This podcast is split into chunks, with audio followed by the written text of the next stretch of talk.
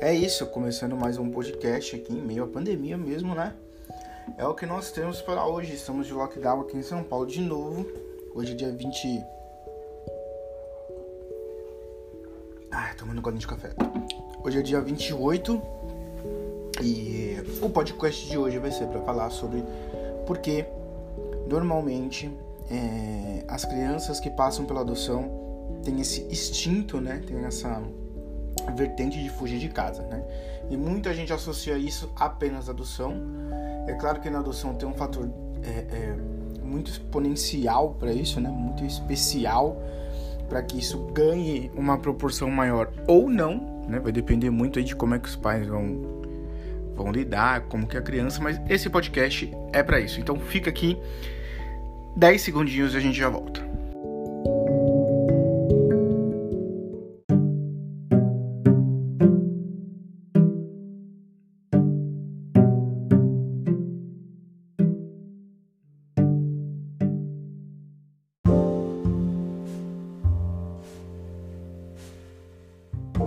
Vamos lá, antes de eu explicar um pouco do porquê que as crianças podem ou não fugir de casa, né? Por que, tem tanta essa, essa paranoia também das pessoas falar que filho adotivo vai fugir de casa, vai dar trabalho, essas coisas.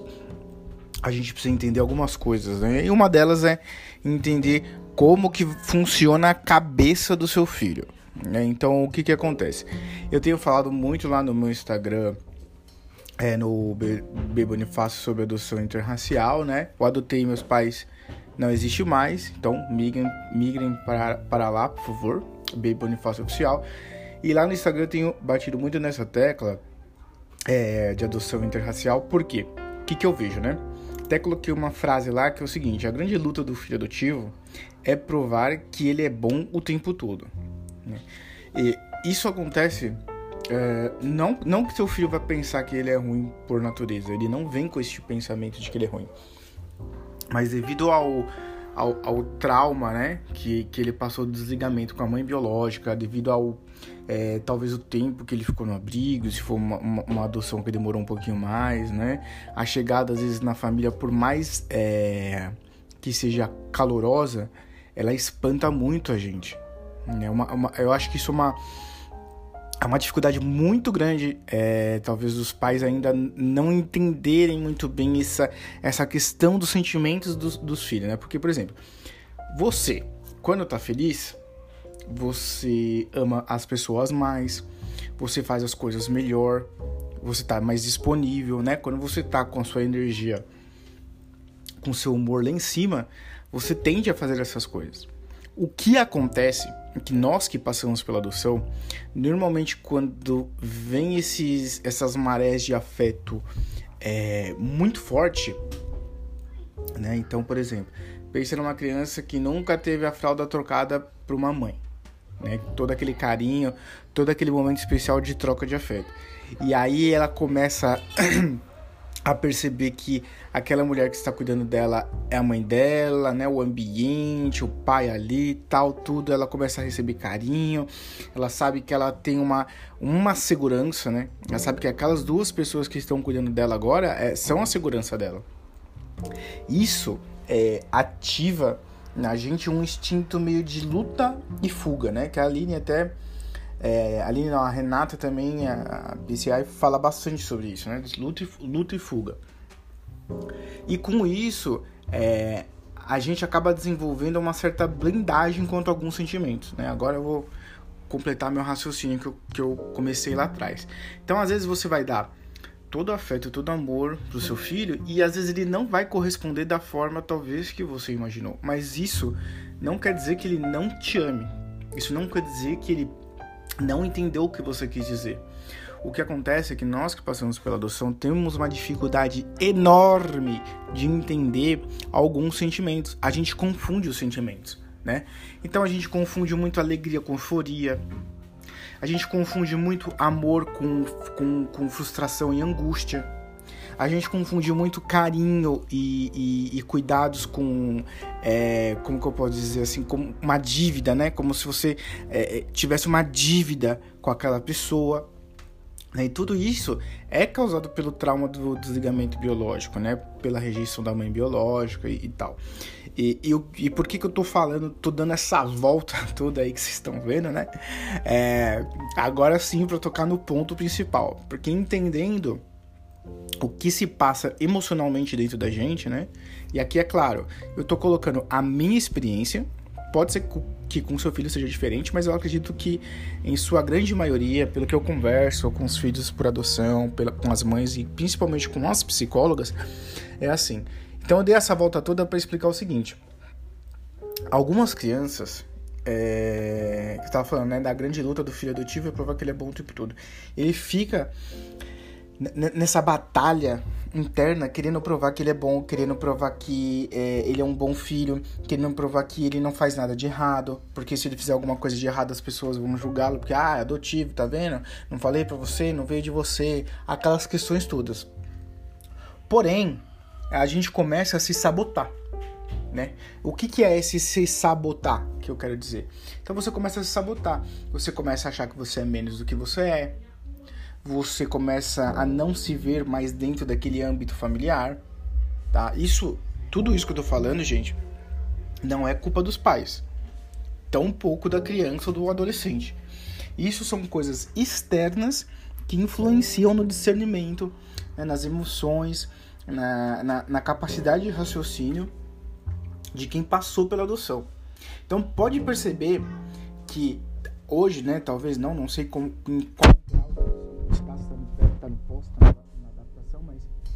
você vai perceber que conforme você vai dando amor e carinho e afeto pro seu filho, e não para de fazer isso nunca, ele vai começar a dar uma uma, uma, uma remexida, né? Ele vai começar a ficar incomodado, porque aquilo é, né, ativa nele uma coisa um pouco assustadora.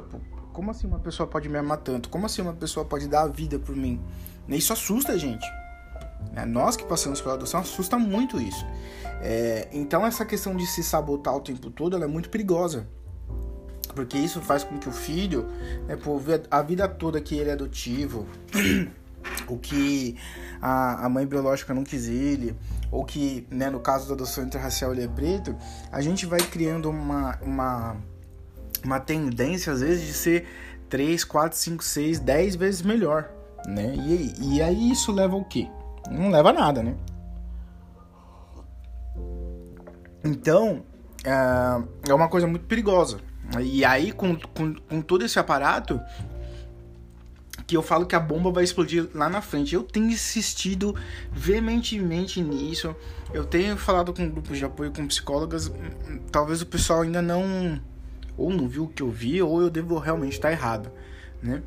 É, assim, eu fico inconformado de em 2021 a gente não ter é, cursos de preparação para adoção interracial. Como que você vai preparar um pai e mãe, né, que são brancos, a adotar uma criança preta? Né? Então eu costumo falar que é uma adoção muito específica, que exige muito cuidado, né? Porque o cabelo não é igual, a pele não é igual, o tratamento não é igual, os racismos que essa criança vai, vai passar não são iguais. Muitas vezes os pais falam assim: ah, não, com meu filho não vai acontecer isso. Ah, não, é, a gente vai blindar.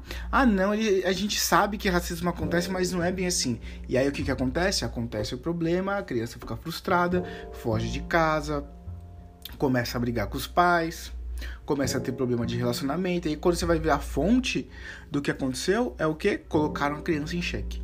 Seja pela adoção, seja por ela ser preta ou negra, né? Então essas essas raízes de gatilho, elas são muito fortes. E isso leva a gente a fugir de casa. Eu lembro que quando eu fugi de casa, eu não fugi de casa porque eu briguei com a minha mãe, porque eu briguei com meu pai, porque eu tava frustrado. Não, é, é, porque eu tava frustrado, eu tava, né?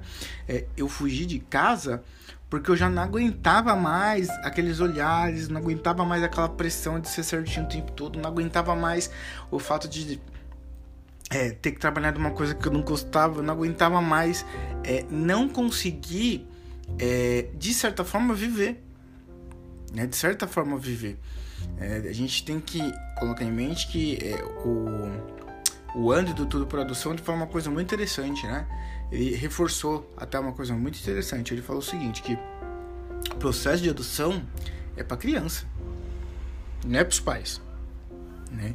Então é, a gente tem que pensar, é, começar a pensar e ver as coisas com outros olhos, né? Seja você pai que seja ouvindo esse podcast, seja você um pretendente ou só um curioso, saiba que quando uma criança, um adolescente foge de casa, gente, ele não fez isso porque ele é louco. Tem um motivo, né?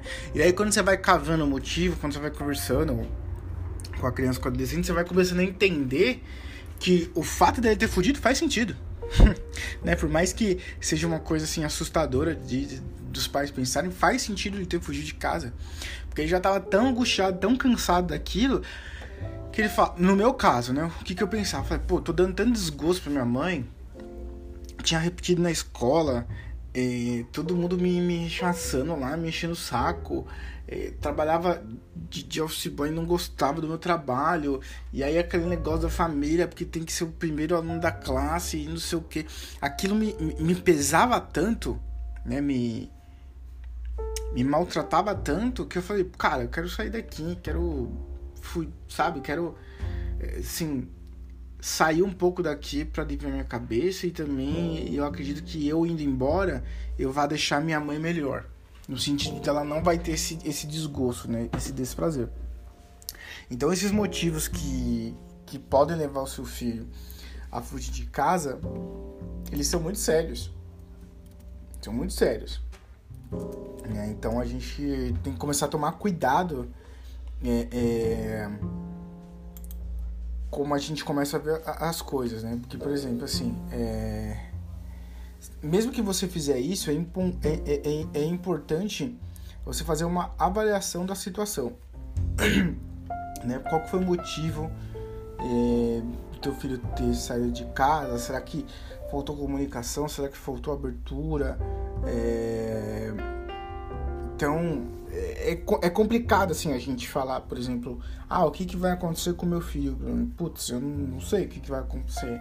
Né? Pode acontecer tudo, pode ser que ele não não não tem, não passe por essas coisas, por exemplo, que que, que eu passei.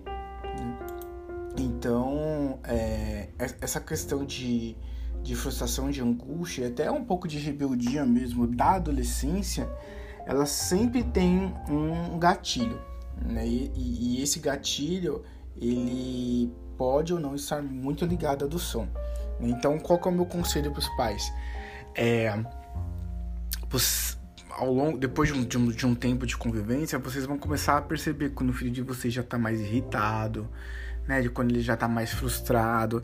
E aí não precisa chegar para ele e perguntar: Nossa, filho, o que aconteceu? Não, você já sabe que ali o negócio já está engrossando o caldo. Então, meu, já vai preparando o terreno, já vai conversando, né? Já vai é, usando ali a, a paternidade, a maternidade para amansar ali a a possível bomba que pode estourar. Não espera o negócio acontecer para depois correr atrás, né? Então, acho que esse é o melhor conselho, a conversa, né? Essa abertura emocional também ela é bem importante de... É, eu, eu falo isso, assim, parece que é até é, taxativo, mas é verdade. A gente pergunta 5 mil vezes a nossa história, 5 mil vezes como aconteceu, porque a gente precisa desse reafirmamento todos os dias. Né? E, e com a e com relação aos sentimentos, esses sentimentos de, de ai, será que eu estou frustrando minha mãe? Será que eu sou um bom filho? Ai, será que é, eu vou ter uma dívida eterna com os meus pais? Porque as crianças pensam isso, os jovens pensam isso, gente. Né? Quem fala que não é mentira, né? Então, esses sentimentos de frustração, de angústia, de medo, de raiva, relacionados à adoção, eles também precisam ser confrontados e, e, e ressignificados constantemente. Né? Não é porque você contou a história do seu filho quando ele tinha 5 anos que ele não vai mais perguntar, tá tudo bem, pronto, uf, ai, nossa, foi tenso, ah, acabou. Não, ele tá só começando, tá só começando.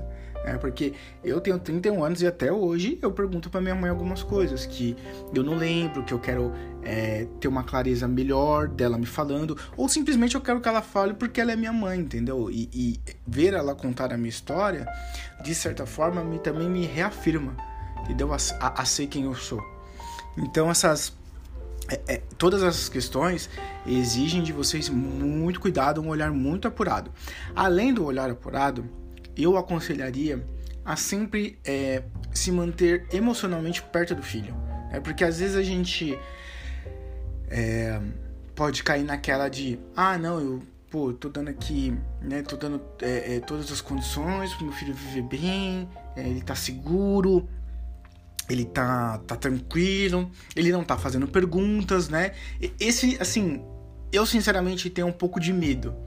Quando uma mãe ou um pai fala assim, ah, nossa, ele nunca perguntou nada, nada, nada, nada.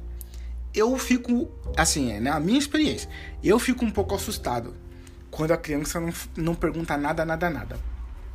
Aí eu fico imaginando, bom, das duas, uma, ou os pais nunca contaram ou realmente a criança, porque assim, não perguntar nunca é uma coisa que realmente eu nunca vi.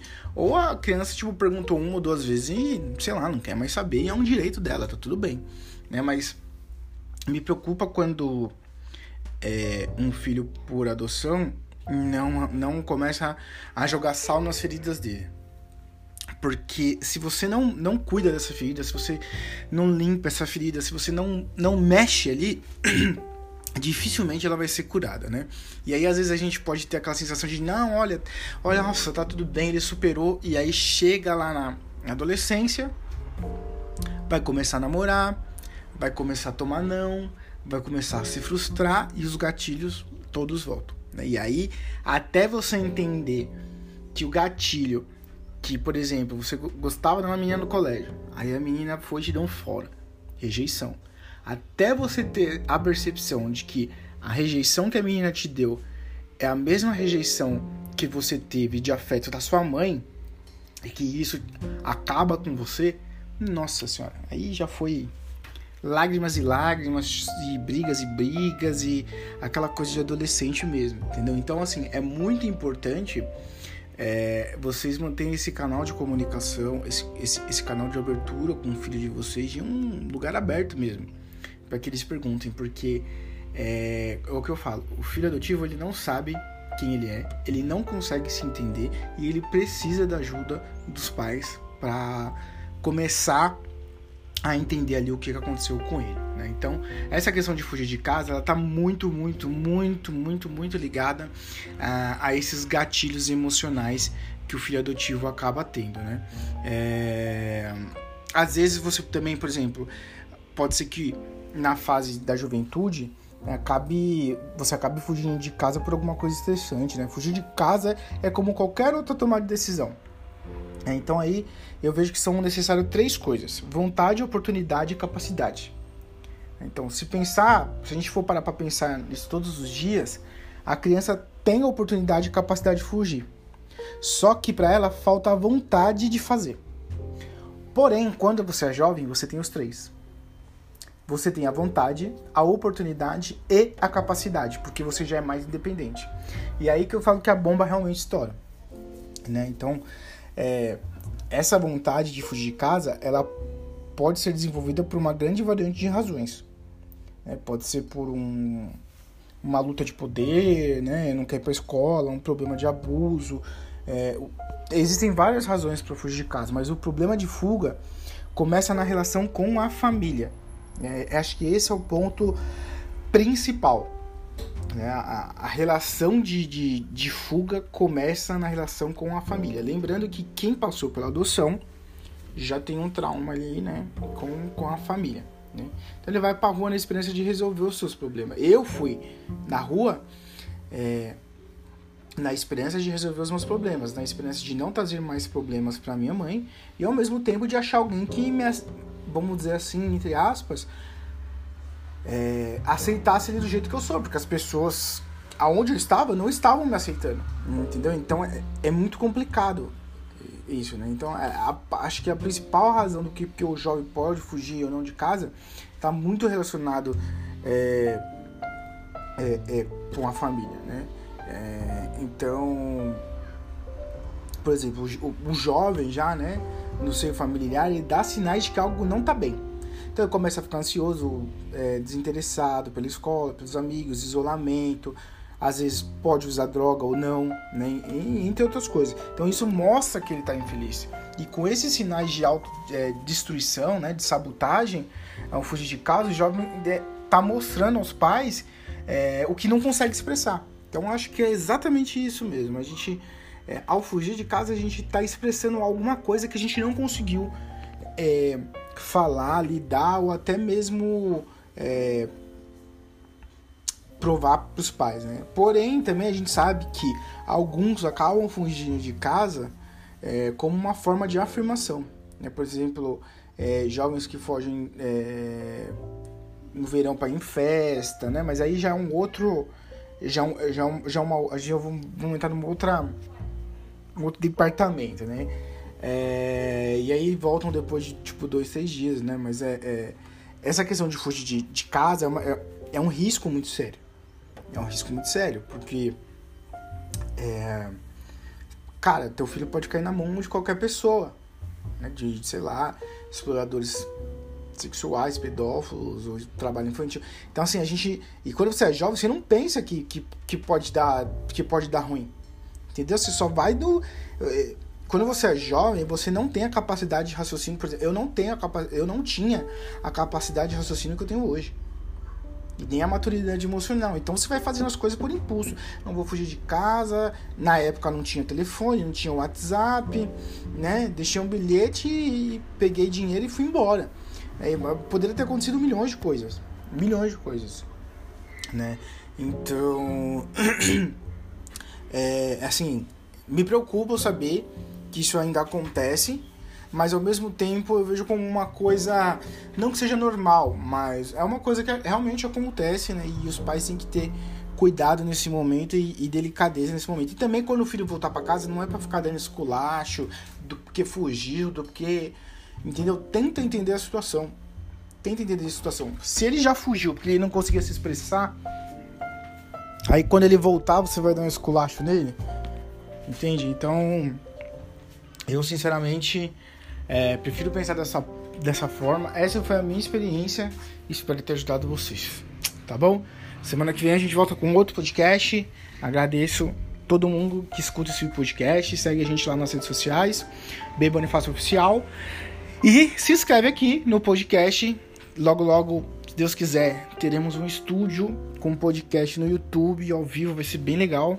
Né? Vamos ver se isso aí vai acontecer mesmo e eu conto com vocês. Um abração, boa semana. Se vocês tiverem alguma dúvida, me mandem lá no Instagram, tá bom?